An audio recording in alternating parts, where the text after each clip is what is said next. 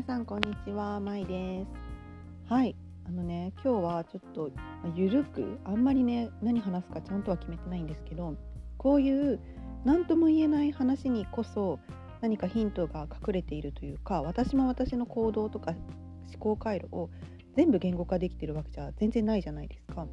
そう、だからね、ちょっとライブのような感じで話していきたいなって思うのであの時々飲み物を飲んだりするんですけど皆さんもゆっくり聞いてもらえたらなと思います。で主に何の話をするかっていうと私が今、まリアルタイムこの11月に入ってからまだ全然何にもちゃんなんだろう発信っていうかこうコンテンツみたいな形で発信活動してないんですよね。今日が11月の6日なんですけどそれで、えっと、11月に入ってからはそのコミュニティに参加してくれてる方が4人いてその他2人その SNS のこう世界観づくりだったりもうちょっと素直に表現したいなっていう方のこうサポートをする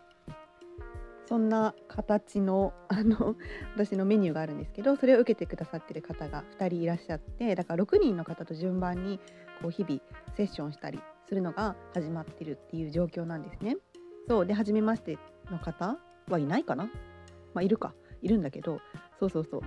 それで話していく中でまあこう何て言うのかな、まあ、皆さんもそういう自分のね感性を生かしてかつ伝えたいことも言葉にできて自分もすっきりして見てくださる方もこうハッとしたりとかあそれが言いたかったんだよねとかあ失礼しました。なったらすごくいいなとか思ってると思うんです。あと自分の作った作品とか枠にとらわれずにこういろんな表現ができていってそれがまとまってない一見まとまってないように見えても全部自分から表現されているものだから結果としてこう引きで見たらまとまってるというかそうそういうものを目指していきたいなって私は思ってるので、まあ、皆さんももしかしたら思ってるんじゃないかなって思います。ちょっともう一回大事だから言うね。そうそうそう。一個一個のコンテンツはこうもしかしたら完全に統一感があるわけではないんだけど引きで見たらそう引きで見たらあこれは、ま、この人の表現だなってわかるっていうことこの人だなってわかるってことなんですよね。えそこだと思うんだよねみんなが本当は求めてることっていうか。でそれをうまくいい塩梅その引きで見るっていうところの引きのどこまで下がってた目線から見るかっていうのが多分あんまりつかめてないから結構近くから見ちゃっていると私の投稿って全然バラバラだとかもっと統一感持たせなきゃとかそういう考えになっちゃってでも本当はもっと違うこと言いたいとか今日はあの踊りたい今日は絵を描きたいでも今日は言葉で伝えたいとかっていう時にああまとまってないってなってガビーンってなっちゃうのかなって思うんですけどいかがですか？そのね引きで見るっていうのはうーん結構引きで見て大丈夫ですよ。そう。だってさその何て言うのかな。人間って例えば友達 A ちゃんがいるとしてで A ちゃんがと待ち合わせしてるとするじゃないですか。例えばどっか都会の渋谷駅で待ち合わせしてますってなった時に、まあ、A ちゃん見つからないなとかどこにいるんだろうって思ってもその A ちゃんと接してきた期間が長いあなたはまあなんとなくああれ A ちゃんだなとか。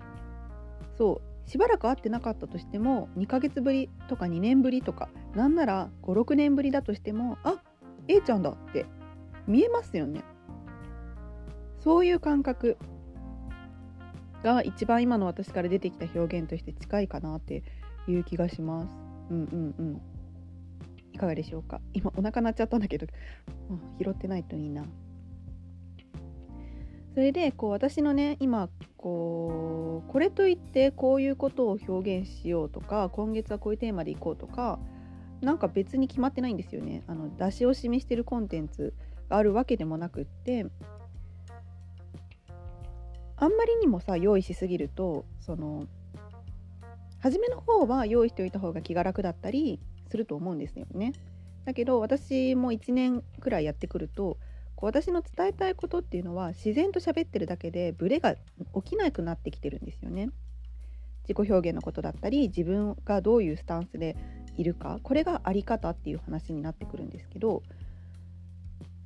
自然ともう話すことはもう全部前の言葉になっているそうここが大事でその人の言葉というかなんか世の中の言葉みたいなその言葉が自分の自分とあんまりまだコネクトしてない段階の人なんかどっかで誰かが言ってたような言葉をなんかついつい持ってきちゃってる癖がある人とかっていうのは多分そこを掘り下げるのに結構時間がかかると思うんですけどその自分の言葉を取り戻すまでね。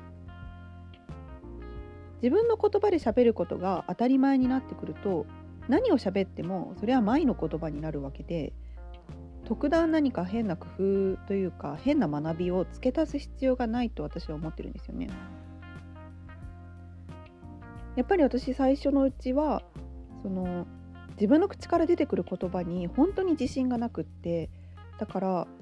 いろいろ本当にいろんなこと考えてるし、まあ、例えば自分の日記帳とかにはすごくいろんなことを書いてるのに全然人に自分の気持ち話せなかったし話す必要があんまりないとすら思ってた？なんか多分もう伝わらないだとか。そうだよね。なんかちょっと変なんかその論何視点がずれている。良くも悪くも視点が独特だからあの共感してもらうことがないしまずじゃあ共感してもらえないってなったら理解してもらわなきゃいけない。いけないわけじゃないけどじゃあ理解しようって相手がなるわけだよね。その私が話したことに対して相手が 共感できないなって思うとじゃあどうやったら理解できるかなって優しい人仲がいい人とか私のことを知りたいと思ってくれる人は思ってくれるで思ってくれますよね、まあ、自分もそう思うじゃん。共感できないけど理解したいって。そしたら理解したいってなった時に私はその方が理解できるような何だろう納得させるようなところまでこう話を膨らませていくもうね気力が基本的になかった。もうね疲れちゃって。もう共感できしてもらえないというところでも疲れちゃって。で理解してもらうために話そうっていう気がない。なんかうん。それもまあきっともう無理だとかって諦めちゃってるとか過去にそれで傷ついた自分っていうのがこう蘇ってきちゃってるだけで、あのー、これがねなんでできるようになったかっていうと私が4年前ぐらいから付き合ってる人がいてその人が海外育ちなのね、まあ、もういろんなところで話してるから分かるみんな知ってると思うんだけどアメリカ育ちなのね。でだからその出会った当初とかはこう波長がめっちゃエネルギーの波長がすごい合ってた。んですよ。すごいエネルギーが合ってるのと多分私よりめちゃくちゃ軽い人だったからエネルギーが。もうなんか邪念がないのね基本的に。他のなんか邪念というか、まあ、なんなんていうのかななんか日本のさ教育とか社会に揉まれて疲れ切った雰囲気とかで一切なくてずっと自分は自分で生きてきた人なんだなっていうのがすごくあってかつなんかその柔らかい感じに私はびっくりしちゃって。でだからこうちょっとしたさ会話の中とかでもなんか変なマウントの感じとかも一切ないしあのなんだろう知らないことは知らないだから教えてくれみたいな感じっていうかご本当になんかその脳の構造がむちゃくちゃシンプルだなっていうのを感じて最初それに裏があるんじゃないかって私は思っちゃうくらいだったんですよね。この人はなんかめちゃくちゃ辛い過去があったから今こうしてシンプルに物事を考えるようになったのではないかとか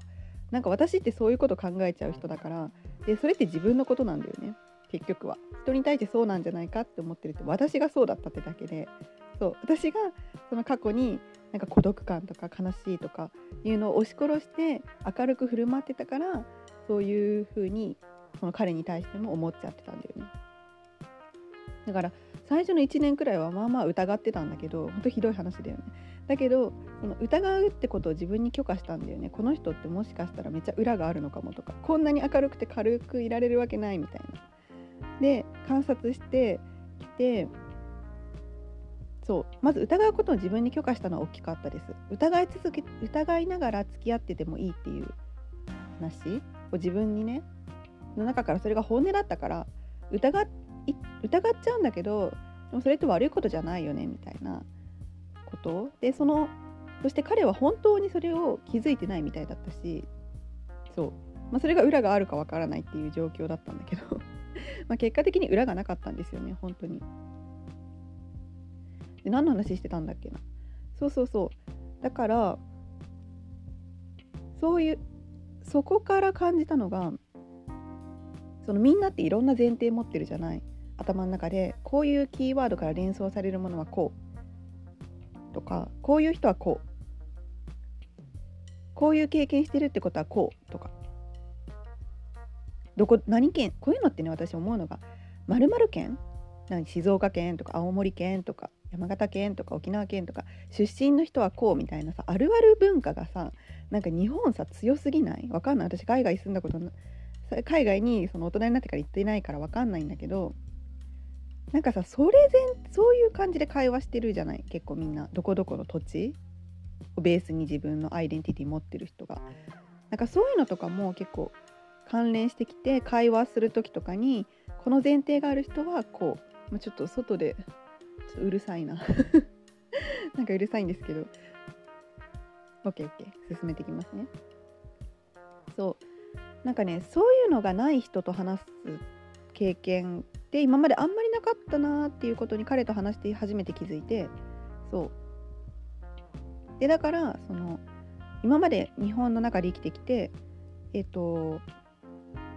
あの〇〇県の人はこうとかどこどこの土地の人はこうとかこういう何ヒエラルキーの中でこうだったらこうみたいなのを結構気にして話してた自分っていうのに、まあ、気づいたわけなんだよね。でかつ私は帰国子女っていうのがなんか結構罪悪感今見れてたからその人に合わせなきゃとかもっとね私は基本的に人の空気をぶち壊す人間でルールを守れない人間日本の日本の文化を知らない人間だからって言ってもっと合わせなきゃというのでいろんなことにもっとアンテナを張ってた。日本の育ちの人が持ってる〇〇県の人はこうとかっていうよくわかんないけどあるあるネタも全部なんか勉強した感じ。それの変なんか地雷踏まないようにみたいな感じがすごいあったからこその感覚かもしれないんですけど本当にそこでそうあのその視点がもう一個上がった。日本とアメリカみたいな視点になった。日本の中の何県とか何町とかじゃなくてそう視点が上がった感覚があってそれで、あのー、自分のしゃべる言葉っていうのの待って私何話したか忘れちゃったんだけどそのなんなんその言葉選びの質が変わったというかそうなんか目的が変わったなんかその地雷を踏まないように話すっていうことからあえーと伝わるように話すというかこう言葉にするとねなんかまあそりゃそうだろうっていう感じかもしれないんだけど本当にその些細な違いは大きな違いだったっていうことに結構気づいたなって思ってて。そうなんですよ。全く何の話してたか忘れちゃったんだけど、まあ、ちょっと切り替えて、まあ、この件もうちょっと聞きたいなっていう方がいたらぜひぜひあの DM などで質問送ってください。ちょっと私も後で聞き返しながら考えますね。何話してたか忘れちゃったから。それでだからこの今私空白の期間というかその SNS でこういうテーマで発信しようとかいう何あの下書きが別に何もないんですよ。その時に私がどういう行動をしてるかっていういう話をしたかったんですね結構メインとして。はいあのこれは私なんかさこういうこと言いたいああいうこと言いたいなとかこのテーマ私が喋ってみたいなとかこういうこと最近感じるなみたいな。漠然と感覚派の人だと特にそういうのから投稿を作っていったりすると思うんですけど。そう。その時にあのもうとことん自分の内側に湧いてくるこういろんなねなんかさ突拍子もなく突然思い出す思い出とかあるじゃないですか。突然さああーみたいな。あの時ああの時のあの場面が急に思い出されたとか夢に出てきたとかあとはこう全然関係ないことしてる時に思い出すとか似たようなことをしてる時私だったら昨日とかその11月のね初めのこう夕暮れ急にさ暗くなる感覚秋になってきて急に暗くなる感じあるじゃない？その夕方の4時から5時ぐらいにかけて。そこのところ歩いてた時になんかコンビニに向かってたのかな？なんか歩いてた時にあってなってなんかその過去何年5年前とか10年前とかのその季節の自分っていうのがなんかこうオーバーラップする？オーバーラップするっていうのが正しいのか分かんないけどオーバーラップしてきてそれであーってなったりさでそこからさ芋づる式に記憶とかって蘇ってきたりするしあとは例えばその自分が発信していることに対してその他の発信者の方が似たようなことを言っていてでも私はこう思うなとかなんかそういうことって結構日常茶飯事だったり世の中のニュースとか見てあなんかもうちょっと安心して大丈夫だよとかうんまああのこう不安なニュースとかがあったりするとまあそうだねそれに対する優しい語りかけとかしたくなるとかヒーラー気質の方とかすごくそういう優しい人はそういうふうに思う直感的にパッて思って発信しなきゃとかなんかなったりすると思うんですけど、うん、ね。なんかねそういうのもあのー、そのねすぐ出す出そうとするとやっぱりその感覚の方が膨大で結局インスタのその投稿文の長さとか限界があるしその枠があるじゃない？画像を貼ってとか動画を作ってとか。一番長く語れるのがインスタライブだけどその何のコンテンツ使ってるにしてもブログにしても音声にしても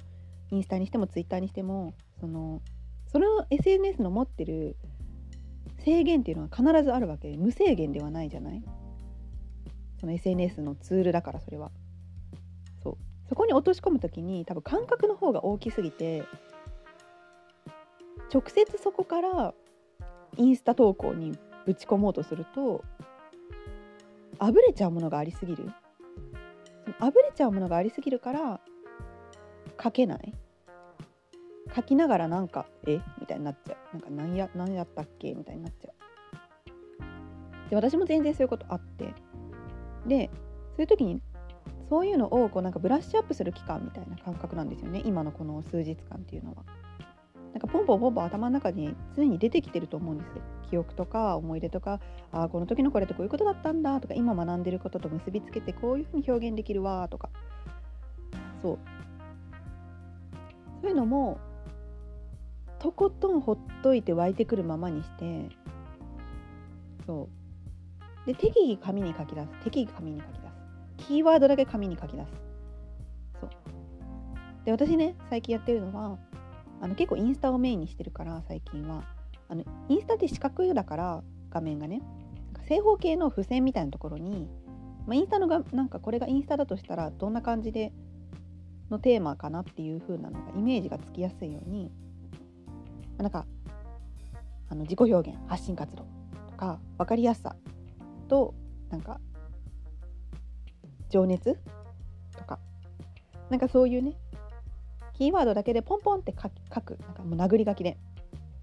っていう紙とかをたくさんなんか積み上げておいてであなんか自分のね内側がスーッとなんか整っていく瞬間っていうのがやっぱりあるんですよねこれは。うまく説明できないし人によってタイミングはそれぞれだと思うんですけど。こうたくさんたくさんいっぱい湧いてくるものとかがああるねみたいな感じで認識してあげてそれをすぐに急いで何か発信しようとしない？したいことはすればいいけどしてなんか気持ち悪かったらすぐ消す。そうそうそう。やるっていうのも許可していいんだよ。やって気持ち悪かったら消す。インスタライブしてみて気持ち悪かったら消す。なんか言い切ったからもういいやと思ったらアップしないでおくとか。投稿も途中まで作って消していいんですなんかそれって全然無駄な時間じゃなくない？なんかそれもいろんなツール使ったその自分とのその向き合いの一つだからなんかそれをねあの一発でさ本番みたいな感じでやろうとされてる方もしかしたら多くってそれでなんかうにゃうにゃしちゃってるのかもしれないなとか時々お話ししてて思ったりするんだけど別に本番とかないからインスタとかもツイッターとかもなんかそれ本番とかじゃないじゃない？なんか私たち別に1万人以上フォロワーいるわけじゃないと思うんですここで話聞いてくれてる皆さんは。そう。でその100人とか200人の間のちゃんと見てくれてる人ってあの私のこれ一般的にビジネスでどう言われてるか知らないんだけど毎的体感としては1割合ってる。私ちょっと数学できないから。まあ、だから100人いたら10人で1割だよね。うんうんうんそう。10%そう。1割と10%は一緒だよね。そう。1割なんですよね。そのリアクションがあってこの人どういう人なのかなってこっちも認識しててみたいな。認知してる感じ。1割の人だから。ただその123人私だったら123人から20人ぐらいの人たち。だったらさそうそうそう。そんなさ投稿してみてなんか気持ち悪かったら消してなんかクレームみたいなことって多分来ないと思うんですよね。なんかあえー、あのもう一度読みたかったのにとかっていうのはあるかもしれないけどなんかそれに対するなんかないと思うんだよね。芸能人じゃないから。芸能人だとさ1個のツイートにさすぐさ 0. 何秒とかでもいいねついちゃってさ消せ消すに消せないじゃない？だからさ BTS のジョングクがさインスタ全部消した時ってめっちゃさ乗っ取り？乗っ取り？みたいな。騒がれたの知ってますか？なんかジョングクがただ自分のインスタは自分の世界だからなんか綺麗に整えたいと思ったからそれまでのなんかランダムな投稿を消してなんかめっちゃ何こだわってる感じに作り変えたかったんだって。なんだけどそれ消したらさ世界中で大騒ぎになるっていう。そう。それとはさうちら違うじゃないですか。だから大丈夫だよっていうことでその全部ノートに書き出さなきゃとかっていうのでもなくもう本番を練習と本番とか分ける分けなくてよくってそう。あの後から整えたっていいしそれがねこうプライド的に許せない方もいるかもしれないんですけど、まあ、私の話としては私も全然インスタ投稿しようと思って書いてあなんかちょっと今感覚違ったわって書きながらさなんかあ感覚がなんかちょっと今ブレてるわとかなんか誰かに対して批判的な気持ちがちょっと強くなっちゃってるなとかあるじゃん。なんかそういう批判的な気持ち湧いてきちゃう時。に発信したくなる瞬間、うん、そういうのも結構やりながら見極めてあ今じゃないって消す？ポッドキャストもそれで何回か過去に撮って散々話して消す？っていうのとかもあってそれはそれで私の自分との向き合いのなんかこう時間だったっていうだけなんですよね。まあ、そんな感じかな。そう。あのそういう時間を今過ごしてます。だから。結構今頭の中でいろいろ湧いてきたりしてあでもそうその瞬間だけをここにね記録しておこうと思って今日は話してるんですけどまたねああこういうこと言いたいとかこれやってみたいなとかなんかこういう漠然としたビジョンみたいなのが浮かんできたりとか、まあ、セッションをねした方がなんかこういうインスピレーション湧いてきましたとか連絡くれたりとかなんか行動に移してる姿とかを見てああなんかほっこりしたり胸がいっぱいになってなんか本当に泣きそうになったりとかなんかしてる時間も大事だと思うんだよね。ていうか大事にしてます。うん。絶対ね自分から出てくる言葉は自分の言葉が手に入れられたらどういうこと何言っててもそれ自分だから大丈夫だよっていうこと、うん、ただ自分の言葉で喋れてないなとかいう人って結構思考優位の人で結構男性性強めっていうかなんかその人に伝わる言葉っていうのを知ってるっていうか習得した人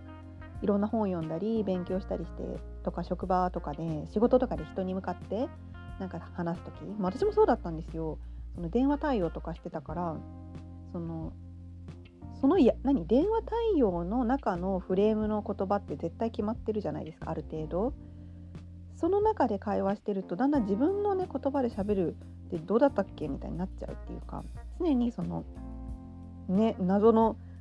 謎の第三者に向けてのなんか言葉になっちゃうっていうか何て言うのかななんか気持ち悪い喋り方になっちゃうんだよね。思ってないことを思ってる風に言うっていうかなんかあ大変申し訳ございませんみたいないうのさやりすぎてるとさ思ってないのに思ってないこと言っちゃってるの時間の方が自分の言葉喋ってる時間より上回った時に私一回本当に語彙力っていうかマジで気持ち悪くなっちゃって自分の言葉が喋れなくってめっちゃ気持ち悪くなっちゃって本当に気持ち悪かったんですよその時。でもそれね23回起きてるかなこれまで人生で。最初はね高校生じゃないや大学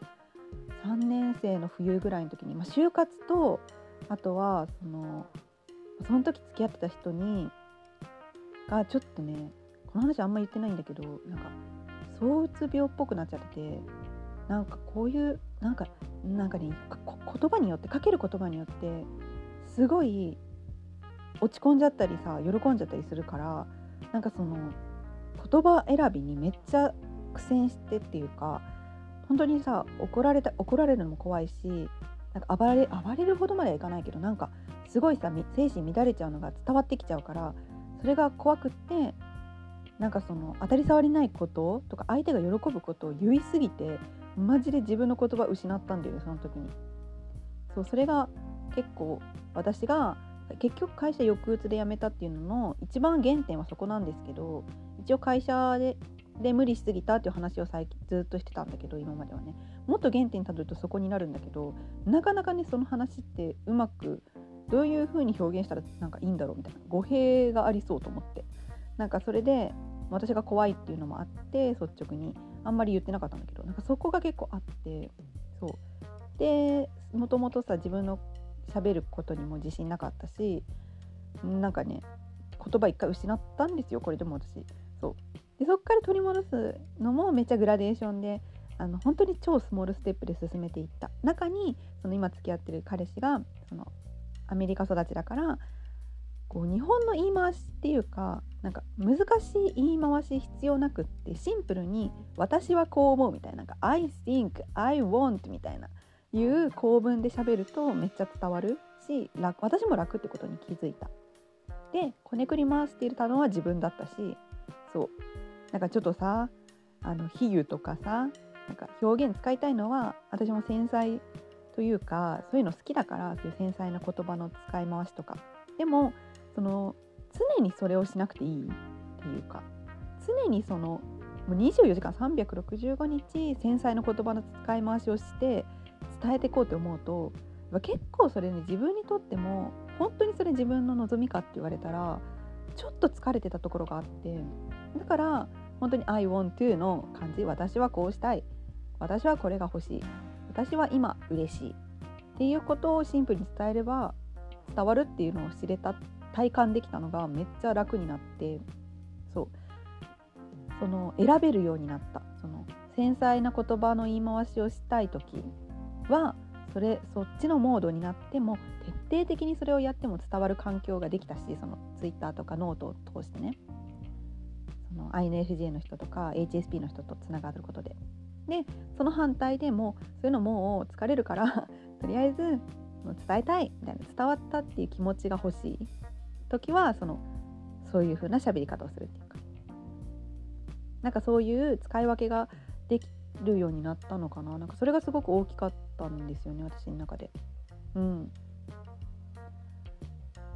そうなんか必ずしもさ繊細ださんとかその何て言うの自分の感受性豊かだよっていうことを自分のアイデンティティにしすぎちゃうといつもそういうさなんかエモーショナルで感情的でアーティスティックなことをしてなきゃいけないわけでもないわけでなんか普通にさ一般市民な私たちだっているじゃないアイデンティティというかキャラクターとして。ただたださ普通にコンビニでアイス買って嬉しいみたいななんかうまーみたいな今日太陽強くてあっちとかなんかそういうさ庶民の自分っていうのをなんか表現しちゃいけないんじゃないかみたいになってさややこしくなっちゃったりしません？なんか私は言われてみればするするしてたかなとか思うところがあったりします。まあ、そんな感じであこれもおすすめワードね。まあそんな感じでって言って締めくくって大丈夫です。皆さんも。あの話が長くなっちゃうとかあの言いたいことがまとまらないっていう方はあのとりあえず好きに喋ってもまとまっててなくてもよくてあのそんなことみんな知ってるんでまとまってるものを求めてたらもっと違う人のところ聞きに行ってるんで自然体で喋ってもらってとりあえず「あまそんな感じで」とか「ちょっと今何話したか忘れちゃったんですけど」って言って進めてもらって大丈夫だと思います。私今のところクレーム来てないので、はい、もしこれが気に食わない人がいたらそろそっと離脱してくれてると信じていますし最後までそういうコロコロ変わる話題が楽しいなと思ってくれてる人が聞いてくれてると思うので、うん、まあね今日も内容ボリューム実はたっぷりになっちゃったかような気もするんだけど、あのー、いろんなお話ができたかなと思います。まあ、またねあの明さってぐらいから投稿作っていきたいなっていうかそういうワクワクも今あるから早く作りたいなみたいな。なんかそういうのも楽しみつつあの、まあ、今日明日はゆっくりしようかなって思ってる感じ。はい。ではでは、バイバーイ。